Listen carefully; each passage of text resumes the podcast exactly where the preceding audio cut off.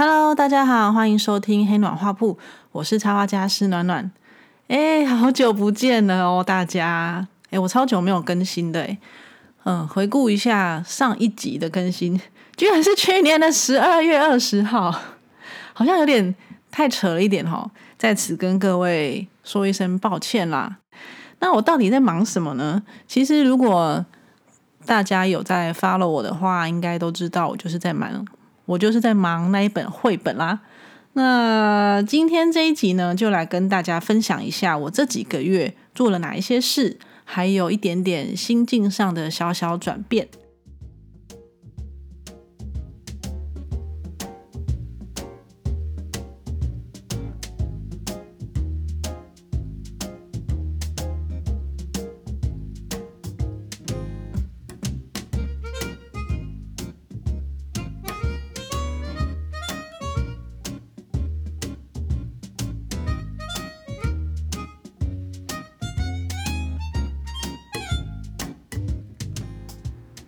那至于这几个月到底做了什么事呢？其实主要都是在忙绘本的事情啦。之前应该有讲到嘛，就是去年的时候拿到了国议会的补助，那拿到了就是要赶快开始做啊，不然会拿不到钱。所以我们就如火如荼的开始进行绘本的制作。那因为我们有拿到国议会的补助，所以会觉得说，哎，那我们是不是可以尝试自己出版？就不用再请出版社。当初想的很天真，他没有想到事情居然这么多。到底有哪一些事情要做呢？光是绘本要画这件事情就蛮麻烦的嘛。如果大家都是创作者的话，应该就知道哦。其实绘本有很多的程序，包括我们可能很早之前就开始写故事，然后开始修改故事啊，修改完之后就开始绘制，然后画完之后呢，就要排版啊。排完版之后，就是会有各方意见跑来说啊，这边要改啊，这边要改啊。当然，在绘制的过程当中，也是有很多这种状况，就是改来改去。好，然后到最后定稿，这个是绘本本身的事情。那因为我们没有请任何的出版社，也没有请任何人帮我们操作宣传，我们甚至没有上募资平台。那要怎么宣传呢？我我就自己做了一个网页。所以，我们现在讲一下宣传面的部分。我就自己搞了一个网页，然后呢，上面的图都要自己做啦。最后再请那个呃想要买的人呢填表单。那有了表单，你就要去整理那份表单。那有了表单之后呢，你就要开始做一些客服。例如说，有些人会有问题啊，说啊，我买这个什么时候拿到啊？然后这本书会不会很可怕啊？因为你是讲动保的，会不会很惨呢？就会有很多各式各样的问题，所以。嗯，要处理客服的事情。那你做的这份表单要如何吸引到客户呢？当然就是要下广告。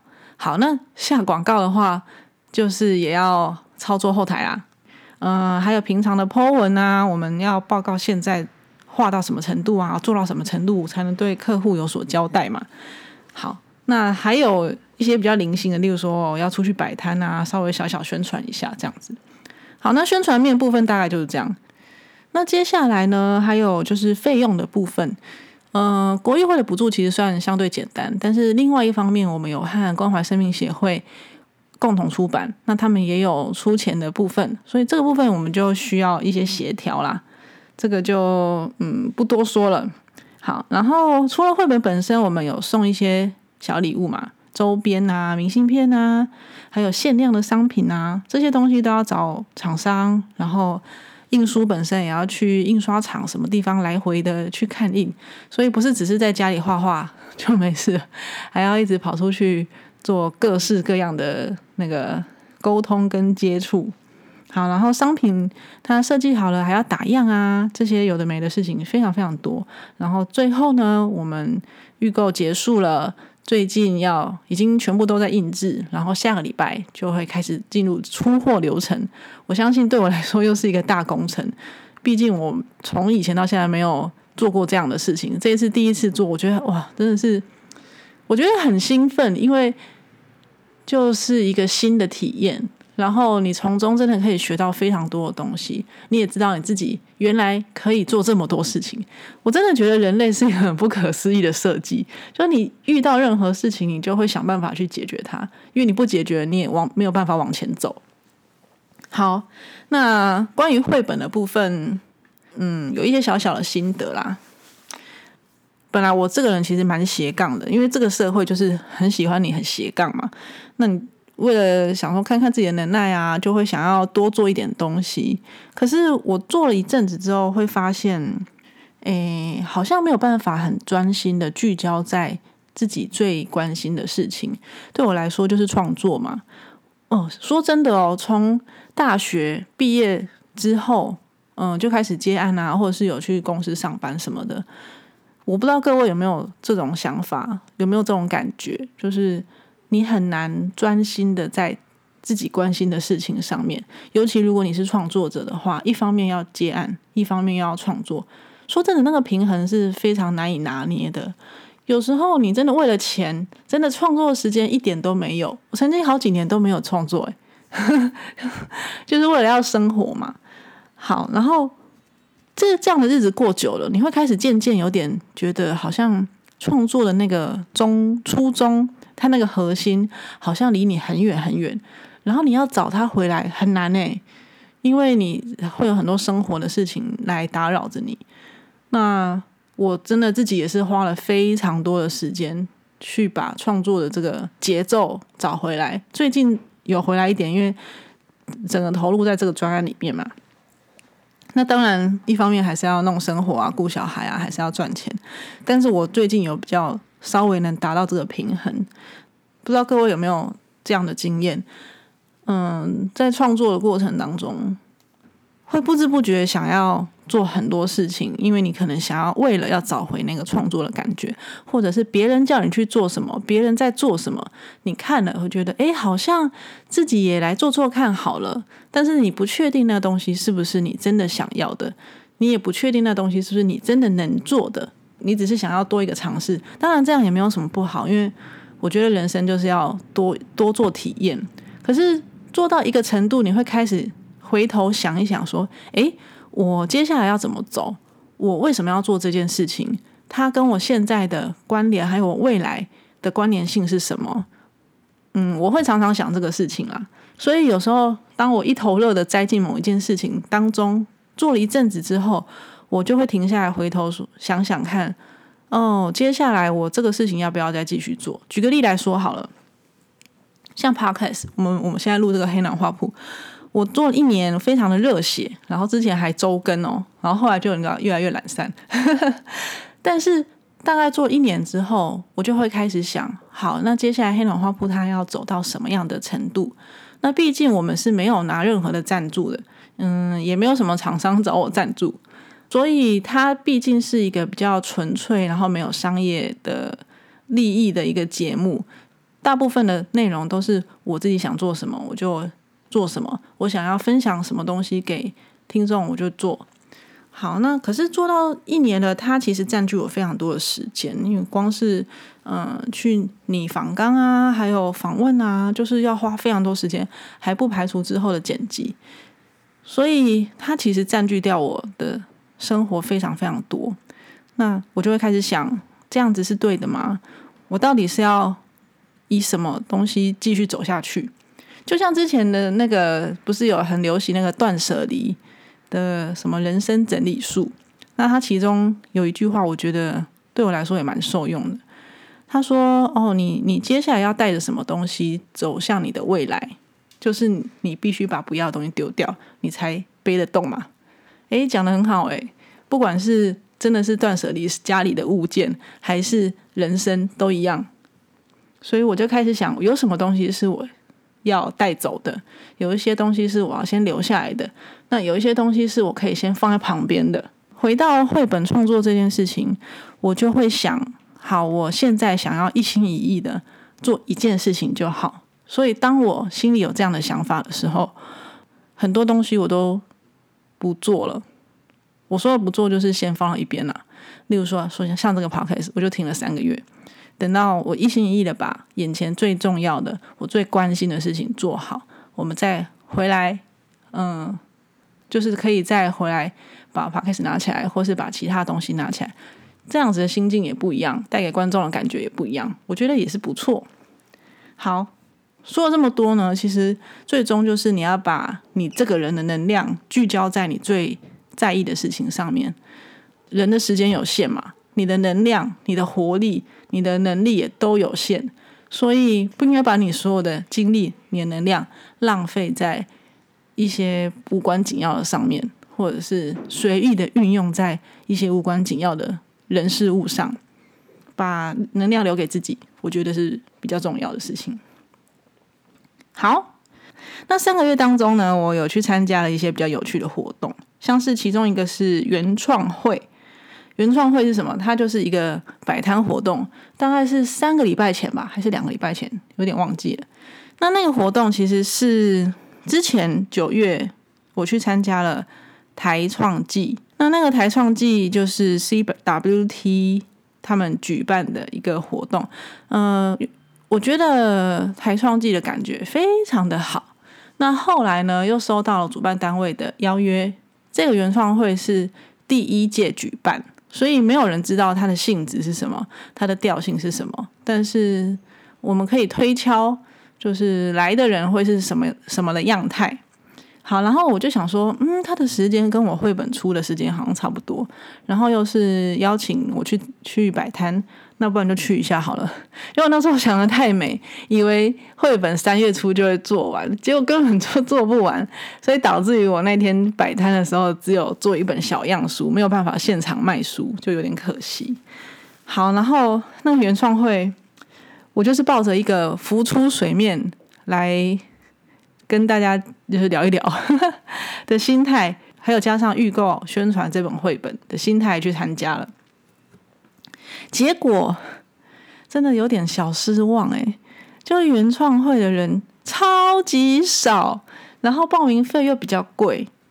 嗯，说到这，因为我不是摆摊咖，所以也许我对这个会觉得，哎，怎么怎么是这样？可能常常摆摊的人就会认为这可能也是常态吧。好，少到我还提早收摊，但后面都没有人呢，连人都没有进来。想说，那我们那个摆摊人比客人还多，到底在干嘛？那两天其实没什么赚，对我来说。那可是也是认识了蛮多人的，尤其是一些跟嗯业界啊、绘本啊还有关的的人士。那我跟他们稍微聊一下，也许之后会有一些不错的发展，有一些商机可以谈。我觉得也是不错啊，出来透透气、见见人，好像也很好。那最让我感动的事情是在每一次在摆摊的时候，都会有。那个听众还有粉丝来跟我说：“哎，我有听黑暖画铺哦，我觉得很好，然后有帮助我很多。哎，我每次听到这个我都很感动哎，因为你知道做这种自媒体的人啊，就是最怕没有人看。那你呕心沥血做了一集，结果没有人听，你就会觉得嗯，好沮丧哦。那当然，如果你们就是有粉丝可以。”当着我的面跟我讲，我就觉得哇，真的很开心，备受鼓舞，所以赶快就来录了这一集。好啦，总而言之，就是谢谢各位到现场对我的鼓励，然后也谢谢支持这本书的人。好，那原创会的事情讲到这边，接下来呢，我在其中又做了另外一件事情，我觉得很有趣，就是受到嗯文化部文策院的邀请。他问我说：“你要不要来以黑龙画铺的名义来参加波隆纳跟安古兰的行前记者会？”那时候我想说：“什么？我要去当记者？”后来想想，哎，也没什么不行，哎，也没当过记者，想说想要带一个记者证这样，然后有那个椅子上面有写“湿暖暖”，然后记者听起来很屌，然后我就说：“好，那我要去当记者，因为没去过。”就只是想要体验呐，没有什么动机这样。呃，当然啦，就是去认识布隆纳的，呃，得奖的人，我觉得也很不错。那今年布隆纳台湾也是得了蛮多位插画家的。这几年啊，二零一九到二零二二这几年哈的台湾插画，我觉得都蛮强的。嗯，历届得就是得布隆纳，然后还有拉加兹奖的得主都越来越多。嗯。虽然我都有投，不过我都落选了。那关于落选这件事情的心境，也许大家可能很多人跟我一样，就是你比赛本来就是会落选嘛。比赛的目的就是为了得奖，不用讲那么多，就是不用讲说哦，我就是要累积累积作品啊，我就是要比赛经验啊。No No No No No，一切都是为了得奖，不然你干嘛参加比赛？不然你画完字就可以累积啦。那而且还有一些是要报名费的，那这种得失心一定要很会调试啊，因为只要是比赛，就是一定会有落选的人，然后落选的人一定大于得奖的人。那你看到那些你旁边的人都得奖，那你是落选那一个，你就会觉得很自己很惨。好，关于这个心态呢，以后我们可以慢慢讨论。那之后我们有访问到，陆陆续续可能会跟一些波隆纳的得奖的插画家，然后也做一些比较深入的访谈。然后这一题我一定也会问他们。好，那说到这个记者会呢，就是呃，反正我就是想要去当记者嘛。那这个记者会到底在干嘛？它主要就是去公布今年的台湾要参加布隆纳还有安古兰的主视觉，分别由谁设计，然后它长什么样子，就是公布给记者看。还有一个很有趣的，就是嗯，现场。在现场哦，就是主持主持人讲完，然后公布完主视觉之后，然后长官完致长官致辞完之后呢，就会让所有的得奖者现场画画画画在一个签名板上面，然后记者会就这样结束。那所以当场你可以看到各个作者的创作都非常的有个人特色，然后都大家都很强。总而言之呢，我那天去那个记者会，我就一直在。演一个记者，我没有到处问问题，但是我就是去攀亲带故，也不能这样讲，就是去到处认识人，然后跟他说啊，你好，我是黑龙画铺的主持人啊，然后我是干嘛的这样子。可是我没有带什么大炮型的相机，我也没这种东西，我就拿着手机在旁边狂拍，就跟那些记者一样，然后就借位，然后站在他们旁边跟他们一起拍这样子。好，那那天呢？其实我参加完这一次的记者会之后，有一个小小的心得来跟大家分享。其实我觉得哈，就是会画画的人很多，真的很多，学画画人很多，但是能受到注目、得奖，然后这些人一定都是有实力的人，而且他们都带着某方面的幸运，一定的嘛。你如果没有幸运，你怎么得奖？但是你如果得奖，你一定要有实力，这是不可避免的。那你在得奖的当下呢，你就会成为镁光灯的焦点，就是看这个奖项的大小啦。那台湾非常重视安古兰跟布隆纳，所以记者的闪光灯就啪啪啪啪啪的闪个不停。那比较红的一些作者，就是有可能他得了两次啊，或是他是今年的重点创作者，他就会一直被抓去照相，拍那种宣传照，拿着书，然后在那个。那个打灯啊，然后反光板啊，然后就是在一直被狂拍，这样就像模特一样。嗯，我不知道哎，如果今天换作是我的话，我可能会觉得有点不习惯，因为创作者都是一个人在家里乖乖的画嘛，然后沉浸于创作的世界，他也许很少对外接触，很少讲话，他的心思比较细腻，他的感感官比较敏感，所以。一下子被丢到这样子的场域，我觉得其实对这些创作者，也许有些人是很不习惯的，就觉得他们有时候笑起来有点僵。我在旁边用第三者的角度看起来格外的有趣啊。那呃，当然有些创作者是很习惯了，他也很想要被注目，那就是因人而异啦。不过回到创作的本质哈，就是你在镁光灯的焦点焦点之下。嗯，要回到一个平静的创作状态是蛮困难的，尤其是你在这样子昙花一现的，呃，一个一个环境之下。因为布隆纳，你今年得了，明年还有别人，后年还有别人，除非你每年都得，不然你不会一直是镁光灯的焦点嘛。嗯，我觉得还是要把自己的心态拉回来，用平常心看待比较好。啊，讲那么多，当然我也是希望有一天自己可以被访问啦。好，题外话。那因为我去那边有认识的一些人，也有认识很多创作者，所以希望啦，有一天黑龙花铺可以把这些厉害的创作者都抓来做一个深度的访问，期待有那么一天喽。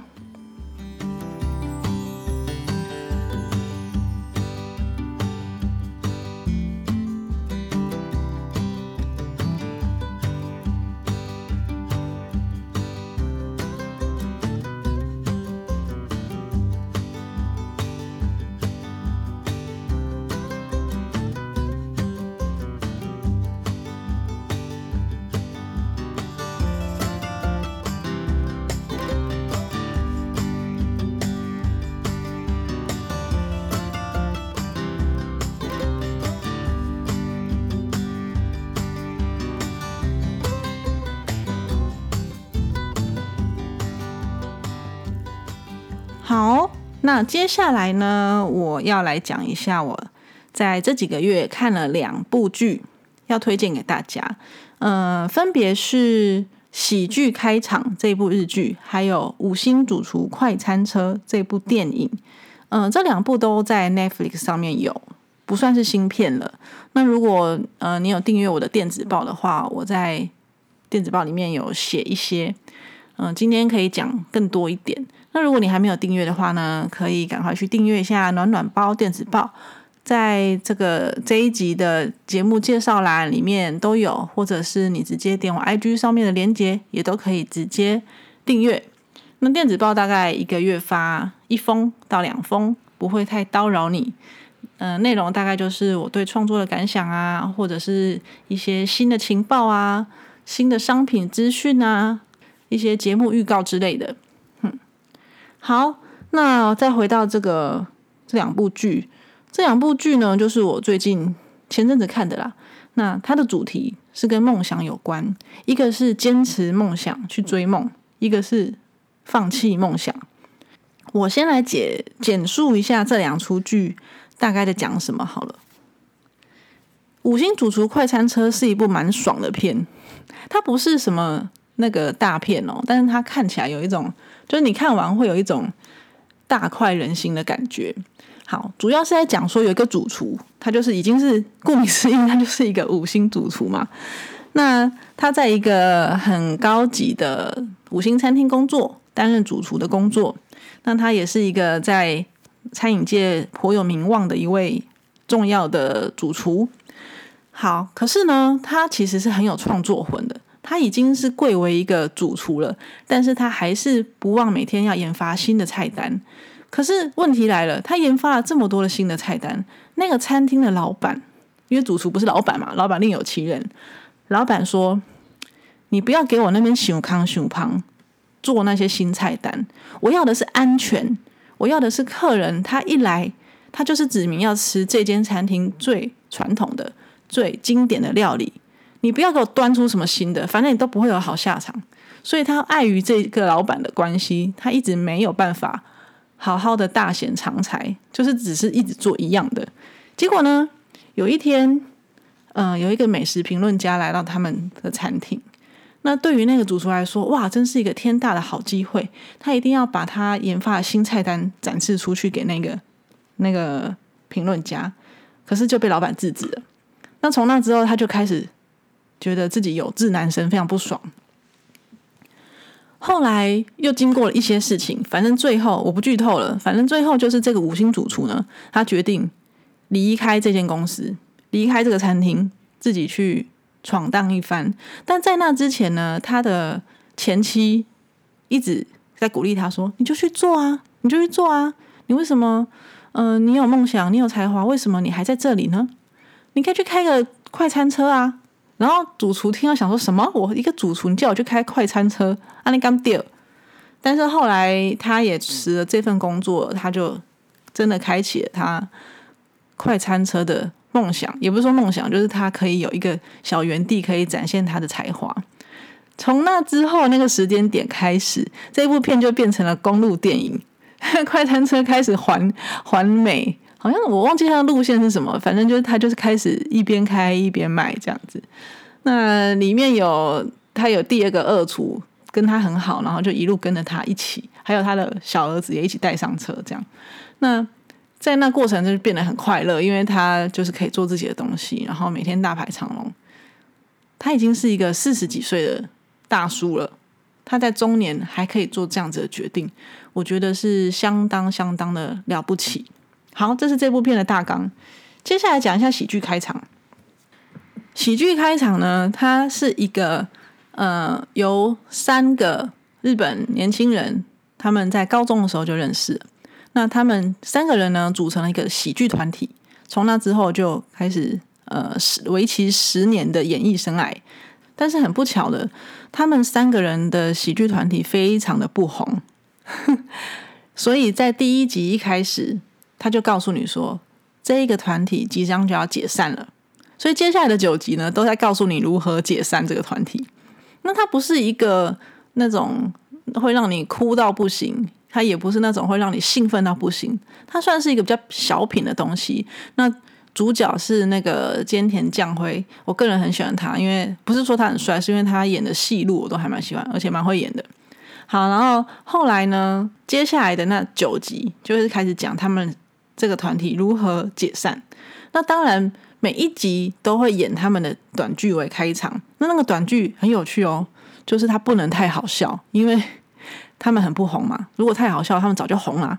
但是每一集那个短剧的内容就会跟接下来那一集要播的内容是互相呼应的。我认为在编剧啊还有剪辑方面是我觉得很巧妙。好，那为什么这部剧会被我拿出来讲？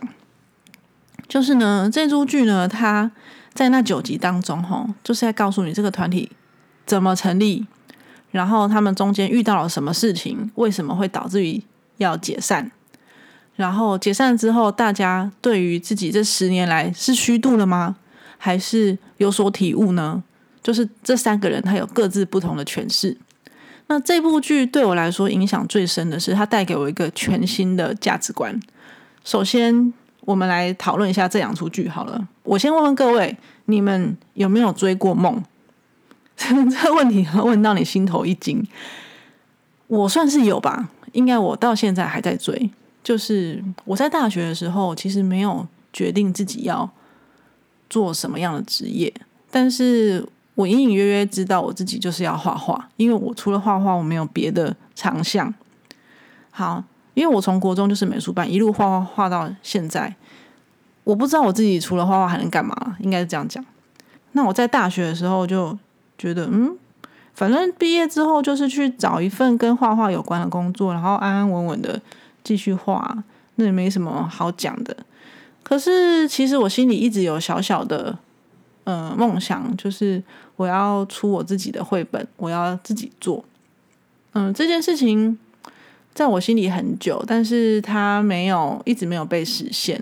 我说我自己做，就像我现在这样子，完全自己做，是到现在最近我才完成了它。嗯，这算是追梦吗？我也不知道。反正，嗯，成为插画家这件事情，虽然看起来看似顺水推舟，但是也算是我心里一个往这个地方、往这个方向前进的一步一步的成为插画家这件事情。虽然我不是一个很厉害或者是大红大紫的插画家，但是至少，嗯，我还在这条路上。好，我想这样应该算是追梦吧。那接下来我要问各位第二个问题：你有没有放弃过梦想？就跟喜剧开场的那那三个人一样，他们最后他们一直在追，追了十年，最后决定放弃。那其实，在那部剧里面有一句话，我觉得蛮刻骨铭心的啦。他说，大纲是说，其实放弃梦想是一件非常痛苦且艰难的事情。诶，大家想想看，如果你今天一直不断的在朝着某个地方前进，或者是你做了，嗯，你一直在做某一个职业。但有一天你发现真的不行了，我必须要放弃了。那该是一个很多大的决定呢？也许你的生活、你的人脉、你的思考方式都已经根深蒂固了。那十年之内你都根深蒂固了，但是你要在最后一刻告诉你说：“啊，不行了，全部都丢掉吧。”那是不是也等同于你丢掉你的你的价值观？你丢掉你人生很。重要的一个十年，还有你以往的生活模式。嗯，我以前在画画的时候，曾经很痛苦，觉得说啊，我是不是嗯画的图没有人喜欢啊？那我是不是要停下来，不要再画了？当我这样想的时候，我内心反而产生另外一个恐惧感，是非常非常庞大的恐惧感，就是那你要干嘛？我曾经想说，那我去当业务啊，或是我去打工啊，或者我去卖吃的 之类的。嗯，无论如何，有时候我们会一直坚持的梦想，并不是因为你真的很坚持，而是因为你害怕放弃，害怕失去。这也是另外一种解释的方式啊。我以前听过，我忘记是谁了。反正他一直努力的到最后，原因是因为他怕后面有人追他追上来，所以他一直能一直不断的往前跑。嗯，这也是一种呃变相的压力吧。最后说起来应该算是好事，因为他也达到了人生的某一个巅峰。在这出剧里面，其中一个主角他讲说，他的人生的成功在于他是否在这次这十年当中这个过程当中与某些人建立了怎么样的关系。好，这个话听起来有点抽象，甚至可能有点八股。好，如果我用这个逻辑来回推的话，就是我假定我今天认识了一个编辑，或是我认识了一个粉丝，他们我跟他建立了良好关系，然后以这个关系，只要我认识一个粉丝建立了好关系，我就写加一。那这样子，我的人生有几个加一，而不是要看说。我的那个成功，就是我到底有没有得奖，我到底有没有功成名就，我到底有没有月入百万？如果是这样看的话，我永远不会加一啊。好，这是我的题外话，就是你如果用这个逻辑去看一下你的人生的话，其实好像也是蛮丰富的吧。好，那我在信中呢写了一段话，念给大家听，让大家做个参考。从两个不同面向来看，坚持的快乐与放弃的勇气都是梦想的关键字。在其中拉扯固然是非常痛苦，但是与哪些人建立了什么关系，或者得到哪些体验，可能才是人生最精彩的部分。或许我们本来要追求的不是梦想本身，而是追逐梦想过程中那些泪水与汗水留下的瞬间。那个淋漓尽致的模样，好送给大家。之前我有个朋友哦，他算是我的心灵导师，就是我常常会陷入一个很纠结，然后觉得自己很烂的那个回圈里。那那时候心情蛮低落，跟他聊天，结果呢，他跟我说，他是一个会看命盘的人，然后他看完之后，他跟我说：“你哦，不要想着那些大富大贵啦，你要想的是如何活得精彩。”天啊！我听到那句话我就哭了，我就觉得真的哎，就是一路走来蛮辛苦的，然后赚的钱呢，也不知道为什么也就花掉了，就是周围就是有一些很多事情会让你，嗯，我不知道各位会不会这样啊，就是你你可能今年这个月赚了十万，下个月就是来了一个什么，然后让你花掉那十万，那你到底在忙什么？好，就是他是说你就是活得精彩，每一刻把自己的事情做好。然后活得淋漓尽致，这就是你人生最重要的事情。讲的真好啊，刻骨铭心。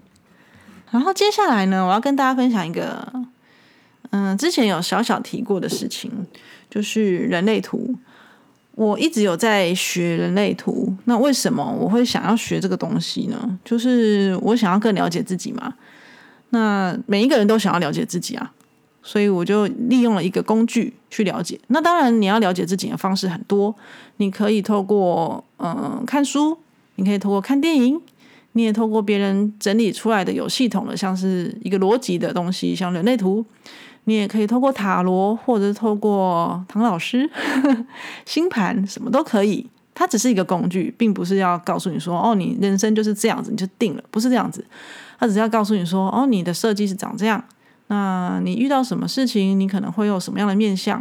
你的纠结点是什么东西？为什么同样的事情发生在 A 跟发生在 B 身上，会用不同的角度去思考？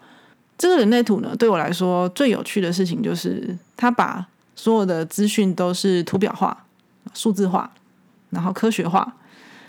我可以知道这个人的设计跟我到底有多不同。因为从以前到现在，我们都知道每一个人都很不一样，但是你知道到底有多不一样吗？不一样到什么程度？我们没有办法用一个呃图表告诉你，但是通过人类图，我可以发现，哦天哪，原来这个人跟我完全的不相关。也不是说我一定要跟他打对台，只是哦，原来他的思考脉络是这样子的想，而我会是这样子的想，就是你主观就是会这样做嘛。我觉得透过图表的方式挺有趣的，它是一个方法去认识自己，可以去看看别人。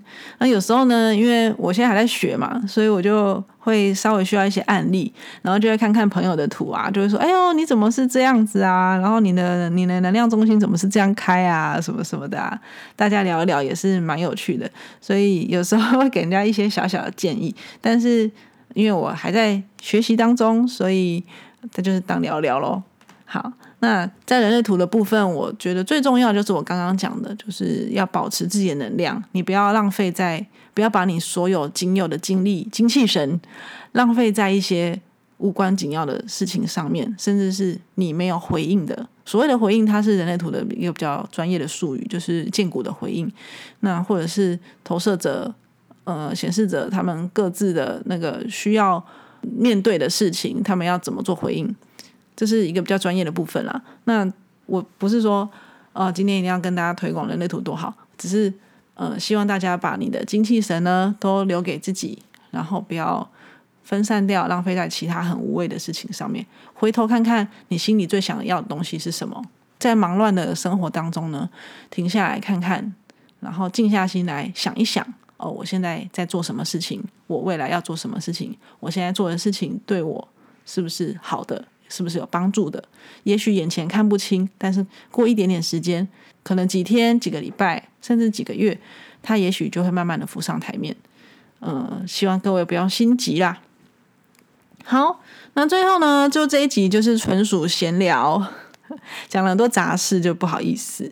那如果你很喜欢我刚刚讲的某一些主题呀，你之后想要听更多，都欢迎你直接留言或是写信给我。我非常喜欢接到粉丝的。来信跟询问，好，那我接下来就会继续忙绘本的事情，下礼拜就要出货了，马上就是一个进入修罗战斗场。那也希望各位创作者呢，回到自己的初心。我们今天一而再，再而三在讲，就是回到初心，静下心来看看自己的心要什么东西，然后你要怎么走下一步。好，那 Podcast 呢也会不断的、不定期的更新，因为我现在。比较没有办法像以前那样子周更了，不过请各位不用惊慌，我已经录了一些预录，已经有访呃跟几个波罗纳创作者敲好，之后会有新的节目，那大概就是这样子喽。好，黑龙花铺，我们下集见，拜拜。